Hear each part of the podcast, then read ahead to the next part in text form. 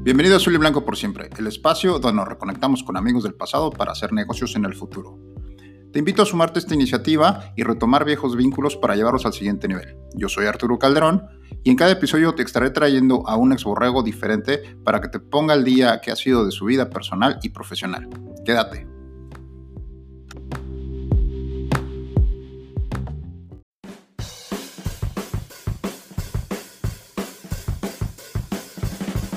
Bienvenidos a un episodio más de Azul y Blanco por siempre, el podcast donde nos reconectamos con amigos del pasado para hacer negocio en el futuro.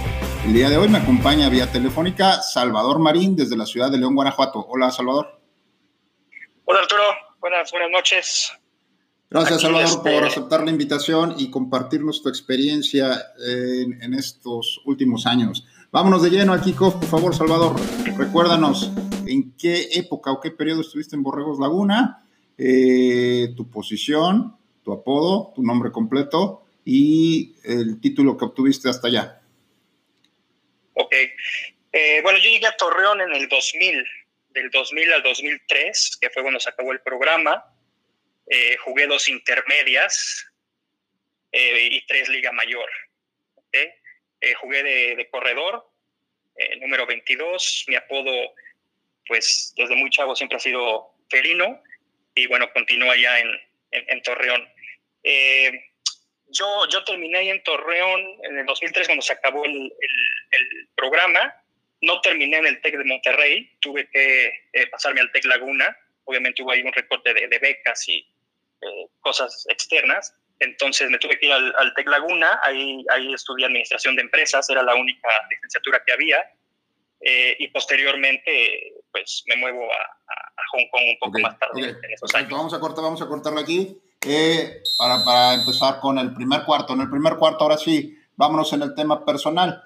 ¿Qué fue de ti desde que terminó el programa o terminaste de estudiar a la fecha? Ok, bueno, 2003 termina el programa, como comenté hace, eh, hace unos momentos. Me tuve que ir al TEC Laguna a terminar la carrera. Ahí todavía me aventé otros tres años, terminé en 2006, ¿no? En 2006 me voy a Ciudad de México eh, a trabajar en una, consultoría financiera, pensando un poco en, los planes que tenía futuro con, con, mi novia en ese, en ese entonces. Em, en el 2007 me caso, ¿ok? Y ese mismo 2007 me, me voy a Hong Kong a vivir. Eh, a partir de ahí Hong Kong, llego 2007, 2000, llegué en octubre más o menos del 2007, a partir de 2008 eh, empiezo a trabajar en Hong Kong. Tenía una visa de trabajo gracias a, la oferta de trabajo que tuvo mi esposa en Hong Kong. Empecé a trabajar en una consultoría, eh, bueno, acepté un trabajo en una consultoría financiera, que es más o menos la experiencia que traía laboral. Eh, en ese mismo eh, vaivén de, de, negociación con esa consultoría financiera, por ahí eh, lo que estaba en, en Hong Kong me ayuda a encontrar o, una entrevista con, con, una compañía pequeña de, de, trading, ¿no? Era una compañía francesa que tenía eh, negocio aquí en México. Entonces ahí, ahí lo que me ayudó más pues era el hablar español, ¿no? Para poder encontrar mi primer trabajo formal en Hong Kong. Eso fue 2008 y a partir del 2008 pues, eh, o 2007 que llegué a Hong Kong, viví tres años ahí, me cambio de trabajo un poco más adelante, ese 2008, con la compañía con la que estoy actualmente. Eh, nacen mis dos hijos. Eh, 2014 nace Mateo. Eh, perdón, 2011 nace Mateo, 2014 nace Mía. En eh, 2019 me regreso a, León, Guanajuato, por una oferta de trabajo en la misma compañía en la que, en la que posteriormente me cambié, eh, ofreciendo servicios logísticos a, la industria automotriz y actualmente pues estoy de, gerente general de México y Latinoamérica. Ok, perfecto. Ya más o menos nos contaste en, en, este primer cuarto, porque va muy de la mano la parte personal de la parte laboral en tu caso. Eh, vamos al segundo cuarto. En el segundo cuarto, por favor, a lo mejor ahonda un poquito en el detalle de alguna de alguna de estas dos o tres compañías importantes, sobre todo en tu proceso en, en Hong Kong. Bueno, eh, eh llego a Hong Kong sin realmente una, una experiencia de trabajo. ¿no? Eh, eh, a un país, a una cultura totalmente diferente. Entonces, eh, llegas pensando en que bien o mal hablas un poco de inglés, ¿no? Llegas a Hong Kong, te das cuenta de, que todo el mundo habla inglés, eh, entonces, eh, pues empiezas a buscar un poco. Entonces, lo que, ahí lo que me sacó adelante, como, como dije, pues fue el idioma de poder hablar español. Esta compañía de, trading eh, francesa me dio la oportunidad, estuve con ellos pues unos meses. la razón por la que salí fue porque, bueno, le pedí permiso de, ir a Canadá, casarme en Canadá, la segunda boda con la misma mujer. Este, no me lo da, entonces decido, decido renunciar, me voy a Canadá, me caso por la iglesia en Canadá regreso y esta compañía con la que estoy ahorita que se llama ah, Royal International, eh, en ese momento tenía un proyecto abierto para el desarrollo de negocio de lo que era su paquetería express, ¿no? O sea, vender el servicio del servicio courier, ¿no? Lo que hace DHL o UPS, pero pues en países de, habla hispana. Entonces aplico, eh, gano el proyecto y me ofrecen, me ofrecen un trabajo como local, ¿no? Eso fue 2008 más o menos. Eh, y de ahí pues, empiezo empiezo a trabajar, empiezo a salir mucho de viaje, principalmente a, Europa, a España, y de ahí empiezo, empiezo a crecer y ganar un poquito de, pues, de, más peso ahí con la compañía. Me empiezan a asignar otros proyectos. Eh, por ahí del 2010, 2011 más o menos me empiezan a asignar un poco lo que es México, pero ya enfocado a lo que era la, la industria automotriz, ¿no? Porque, bueno, uno de los servicios o de las soluciones que tenemos es proveer, proveer eh, servicios expeditados aéreos a la industria automotriz. Entonces esa es la razón por la cual venía a México. Y posteriormente pues empezamos a crecer eh, pues muy rápido, ¿no? Y nos dimos cuenta pues que necesitábamos una presencia comercial aquí. Y desde ahí empezó el proyecto, eh, el cual inicié y propuse ahí a los, a los altos mandos de la compañía, el tener una oficina aquí en, en México, ¿no? Simplemente para, para tener un, peso comercial porque pues, obviamente cuando tú vienes a ver gente, tal vez vienes a ofrecer el servicio, la primera pregunta que te hacen es, bueno, ¿dónde tienes oficina? Entonces tienes que defender ese tipo de cosas eh, y, pues, y a partir de ahí eh, me, me, hacen presentar un plan, eh, el por qué necesitamos estar aquí en México, cuál es la expectativa, etcétera, etcétera. Entonces me pongo a hacer un plan, lo presento y me lo preaprueban, ¿no? De ahí, de ahí hubo un, un vaivén pues de ideas, de recomendaciones, etcétera, etcétera. Ese vaivén duró tal vez tres años. Eh, la compañía empezó a invertir en, otro, en, otro, en otros países, se puso México un poquito en, en espera y por ahí del 2015 eh, mi jefe directo me dice, ¿sabes qué? Tenemos luz verde de, abrir México. Entonces me doy la tarea de venirme aquí a México eh, pasar tal vez un mes aquí en México de, viaje, empezar a buscar lo, eh, ubicaciones, ¿no? Eh, de acuerdo al plan que teníamos, empezamos a ver Guadalajara, empezamos a ver León, empezamos a ver Ciudad de México, y de ahí fuimos tal vez haciendo el, corte de, por qué y por qué están, por qué no aquí, por qué aquí, etcétera, etcétera. Eh, se, decide, se decide establecernos aquí en, en, en, Silao, muy cerca del aeropuerto, necesitamos estar en, el aeropuerto. Eh, y 2016 obtuvimos eh, el acta constitutiva. A partir de 2016, ahorita el 2019, pues nos ha ido bastante bien. Eh, a partir de 2016 que se abre México, pues empiezo a viajar, a viajar muchísimo para acá, ¿no? O sea, cada cuatro semanas, cada cinco semanas, semanas estaba yo viajando para acá. ¿Por qué? Porque teníamos un incremento de negocio muy, muy alto, ¿no? Tuvimos, contratamos dos, dos vendedores, los cuales pues, estaban a mi cargo a larga distancia, ya no trabajaba en el día en Hong Kong, no se me dieron un poco de libertad de nada más estar en la noche en mi casa, ver cómo iba aquí el negocio y un poco interactuar con, con los chavos de ventas aquí, aquí en México. Muy bien. Eh, eh, y pues digo, ahí, ahí, podemos dejar y tal vez pasar a... Perfecto. Aquí quiero pedir un tiempo fuera para que nos platiques. Tú estuviste 15 años prácticamente en Hong Kong. Cuéntanos un poco cómo es la dinámica de los negocios en este país, porque no es un país típico como cualquiera pensaría que de Asia, sino es un país diferente, ¿no? Es un país, eh, por así que distinto, pero háblanos un poco cómo es la, la dinámica de negocios en, en, Hong Kong. Bueno, bueno, para empezar, pues Hong Kong vive de, de bienes y servicios, ¿no? Eh, es un paraíso fiscal, eh, las, las marcas por así de, de, ropa más extravagantes en el mundo están en Hong Kong, tienen sus, sus bases centrales de Asia Pacífico ahí en Hong Kong. Todos los bancos tienen, tienen sus oficinas ahí, tienen sus, eh, el, el, el, HSBC, que es eh, Hong, Kong Shanghai Banking Corporation, es, es, de Hong Kong, ¿no? Entonces, es, es, un, es un país muy, muy competitivo, Arturo. Eh, mucha gente tiene mucha rotación de personal porque están cambiando de, de, trabajo en trabajo, simplemente porque hay más, mejores oportunidades. Entonces es un país bastante competitivo. Para que te des una idea, en, la rama en la que nos movemos, para ser Hong Kong un país que no es muy grande eh, en densidad geográfica, ¿no? pero tiene 5 millones de habitantes, por ahí creo que es, eh, son 10 habitantes por cada metro cuadrado. ¿no? Entonces, imagínate, imagínate qué tan competitivo hay.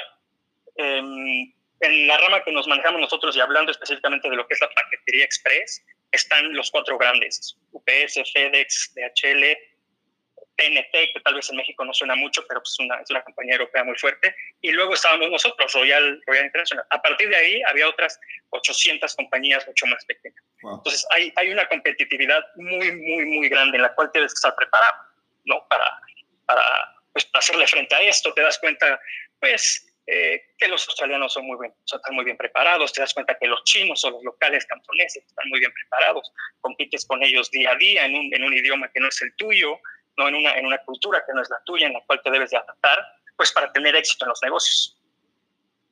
Bien, qué interesante. Oye, porque a fin de cuentas, eh, es un, como, como, comentábamos anteriormente, es un país distinto, es una colonia, ex colonia británica, me parece.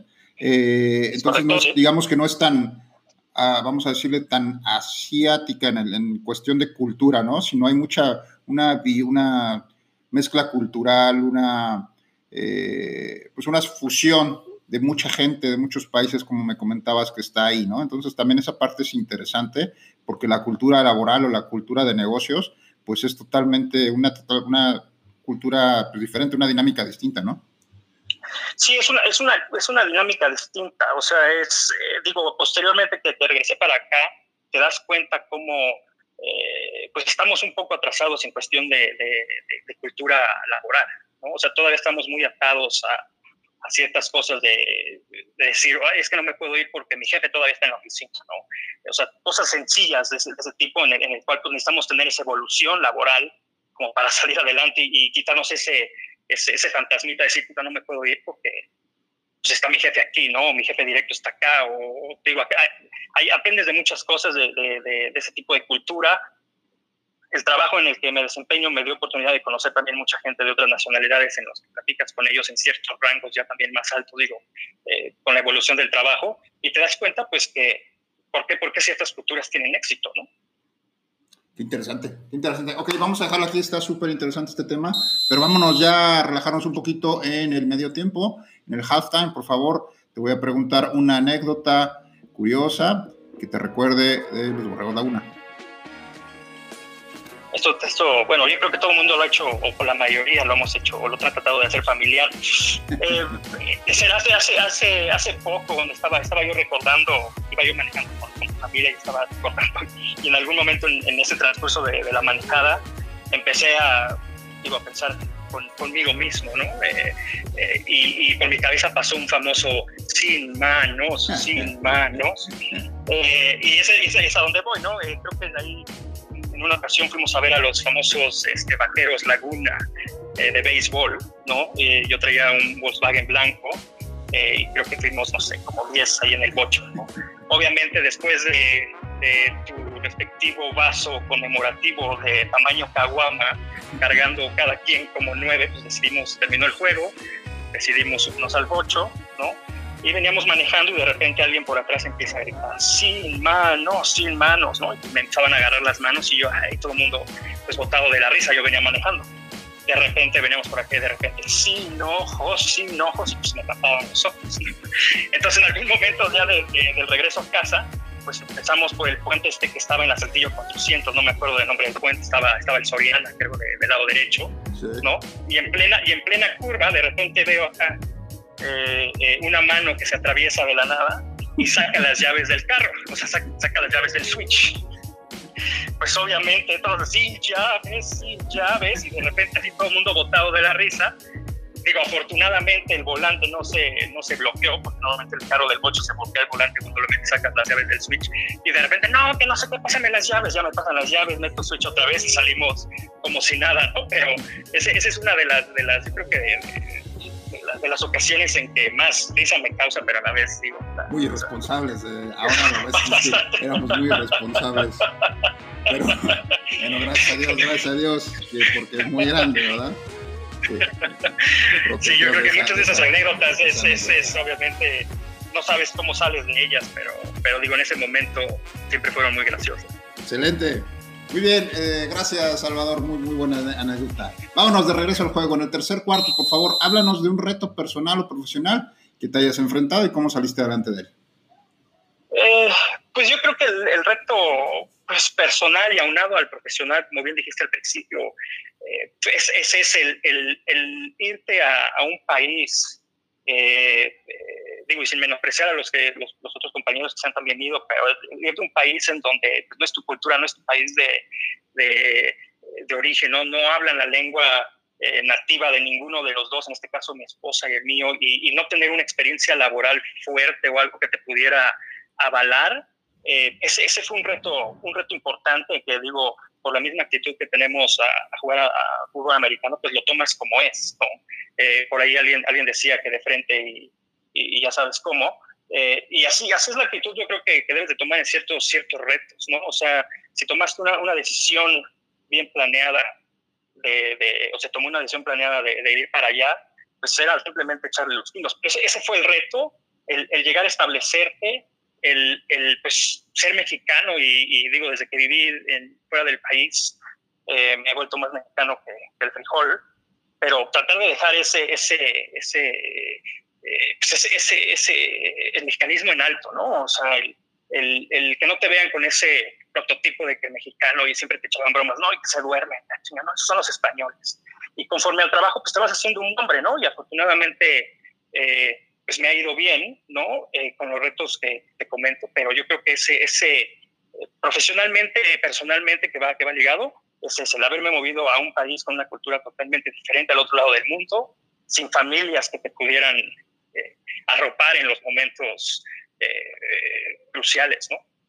Claro, porque me comentabas también, ¿no? O sea, nace, tus hijos nacen allá, haces, pues ahora sí que tu vida allá es, es difícil si para uno que a veces está en, mismo, en el mismo país, pero en ciudades distintas o lejanas, es complicado. Ahora no, no imagino cómo es el, este proceso de estar eh, ahora sí que tan lejos, a horas de distancia, para, para una cuestión familiar, ¿no?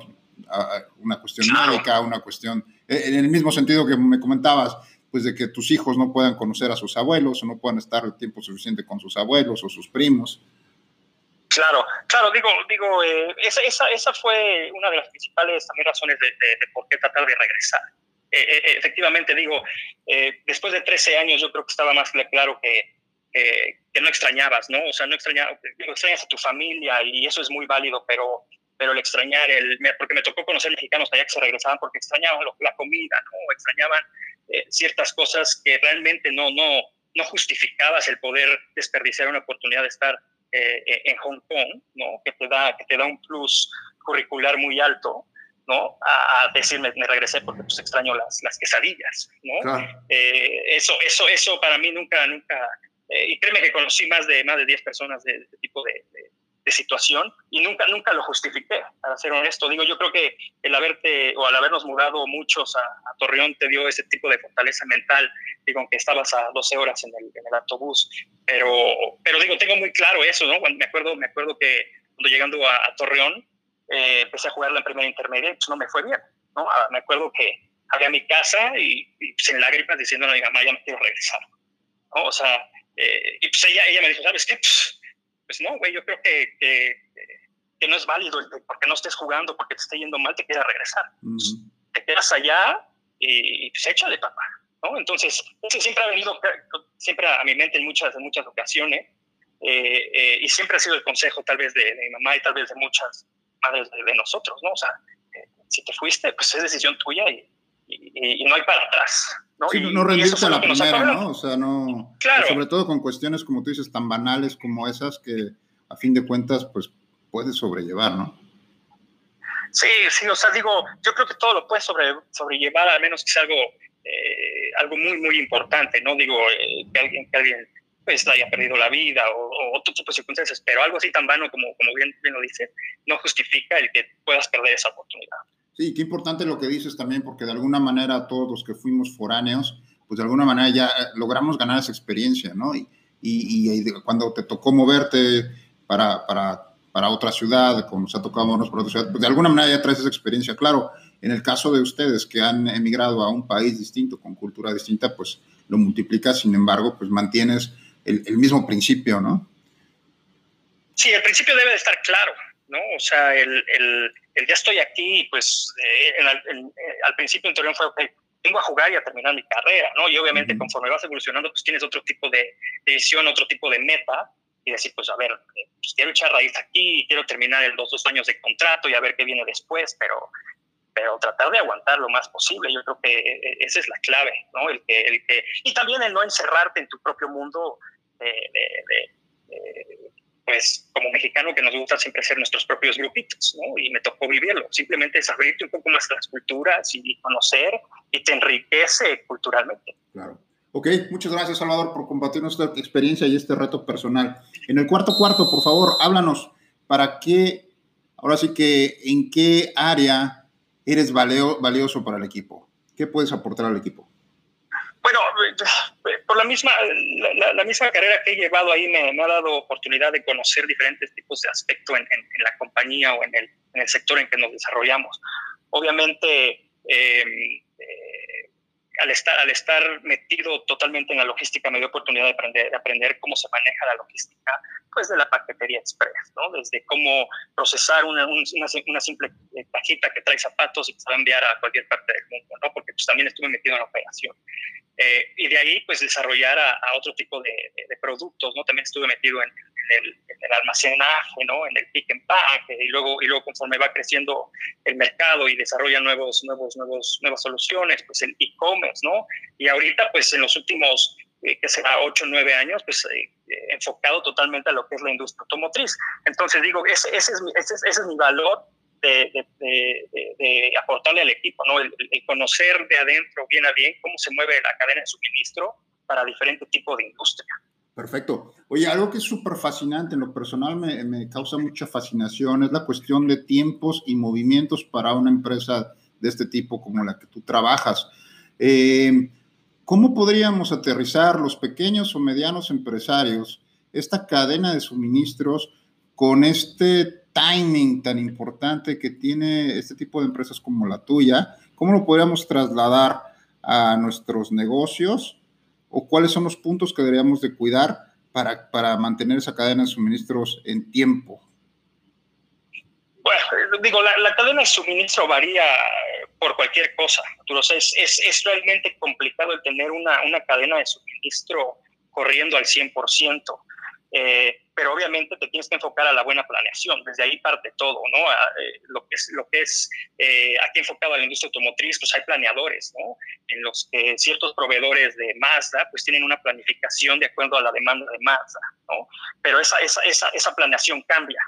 Entonces, nunca estás preparado o nunca tienes un forecast, por así decirlo, como se dice en inglés, al 100%. O sea, su, tu cadena de suministro siempre va, va a cambiar. Necesitas estar preparado con soluciones ¿no? Y obviamente lo que te impacte menos tanto en tiempo, si para ti el tiempo es importante o si trabajas just in time, ¿no? O en coste, ¿no? Y siempre estar preparado con, diferentes tipos de soluciones. En, los pequeños empresarios, pues es, es, algo muy parecido, o sea, tener una buena planeación, el, rodearte de gente que pueda solucionar problemas y, y conozca muy bien el tema, el tema de, de importación, exportación, si tu cadena de suministro toca esos temas, ¿no? Excelente. Gracias por el consejo. Ya para finalizar en el overtime, por favor, Salvador, dinos o coméntanos algún tema o un tip, perdón, un tip empresarial o profesional que pueda ser de utilidad para todos nuestros escuchas. Eh, pues el, tip profesional que les puedo dar es, invertir en tu, en tu, fuerza de trabajo. ¿no? Yo cuando, cuando empecé a trabajar con, con Royal 2008, por ahí estuvo la, la recesión, la primera recesión económica por, en Estados Unidos, que también fue, bueno, arrastró todo el mundo. Yo llevaba escasos tres meses con ellos, ¿no? eh, hicieron una junta con todos y ¿saben qué? Dijeron, ¿saben qué? Pues nos vamos a tener que recortar el salario 10%. Eh, esto es por debido a, a, la recesión y en lo que nos recuperamos, esperamos tenerlos de vuelta en los siguientes tres meses. Termina la junta y pues me hablan y me dicen, Salvador, ¿te puedes quedar? Pues eres el, eres el novato, ¿no? Te van a cortar. Eso, eso, eso pasó por tu cabeza. Entonces, eh, a mi sorpresa, pues pasó totalmente lo contrario, ¿no? De hecho, se disculparon y me dijeron, ¿sabes qué, Salvador? Perdón por hacerte pasar esto porque pues vas llegando, ¿no?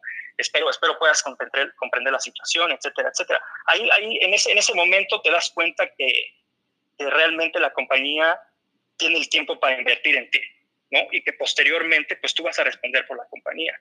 Y ese, ese es el consejo clave, ¿no? O sea, el que puedas eh, eh, trata de retener lo más que puedas, no tenga rotación de personal, ¿no? Porque inviertes mucho dinero, ¿no? inviertes tiempo en ellos que a la vez va a ser redituable hacia, hacia ti y le das, y le das un, un, plus a ese trabajador que cuando tengas que tomar decisiones difíciles, por ejemplo, ahorita que a lo mejor muchos empresarios están tomando con ellos, se pone la camiseta en sí de, de la compañía, ¿no? Entonces, ese, ese yo creo que ese es el punto. Invierte en tu personal, cuídalo, no tenga rotación de personal eh, pues porque obviamente eh, te, te, ayuda en, en, tu futuro.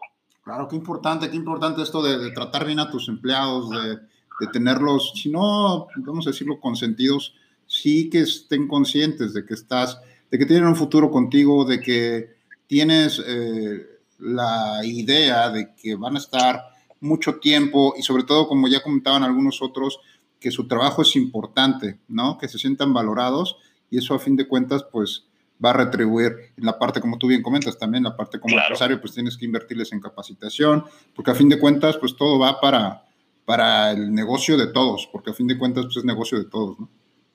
Claro, creo que todo, todo parte de, de la estabilidad, ¿no? O sea, si tú a, a, tu empleado, a tu trabajador, etcétera, le ofreces esa estabilidad laboral, con oportunidad de, irse empapando de más experiencia, ya sea que le asignes proyectos o nosotros que, tenemos un departamento de operaciones en cuales les, les das ciertos entrenamientos de cómo manejar material peligroso, ¿no? O sea, pequeñas cosas eh, que sí que, digo, monetariamente representan un gasto a la compañía, pero eh, es algo que a futuro eh, lo recupera rápido. ¿no? O sea, ese, es el plan, ese es el plan, al menos, al menos o la misma esencia que tratamos de, generar aquí en, en, la compañía en México, simplemente porque, bueno, sabes que está respaldado por, por, una, por, una, por una matriz, unos, unos sectores en, en, Hong Kong que representan eso. Excelente, la verdad es que qué buen tip. Ok, Salvador, estamos llegando al final de este episodio. Por favor, ¿algo más que quieras agregar en dos minutitos, menos de dos minutitos? No, pues agradecerte, Arturo, por ahí este, me tardé un poquito en, en formar parte de esto, pero eh, también felicitarte por, eh, por, por, la llegada de, ese chaval o chavalita, ¿no? Échale ganas, eh, felicidades a los dos y espero, espero más gente se, se, una, se una a este, este cometido y poder ayudarnos entre nosotros, que es, que es lo importante y tal vez saber el paradero de cada uno de nosotros. Excelente, así es, así es, de esto se trata, de estar en contacto y poder echarnos la mano, conocer qué es lo que hace la otra persona y definitivamente intégrate a este movimiento.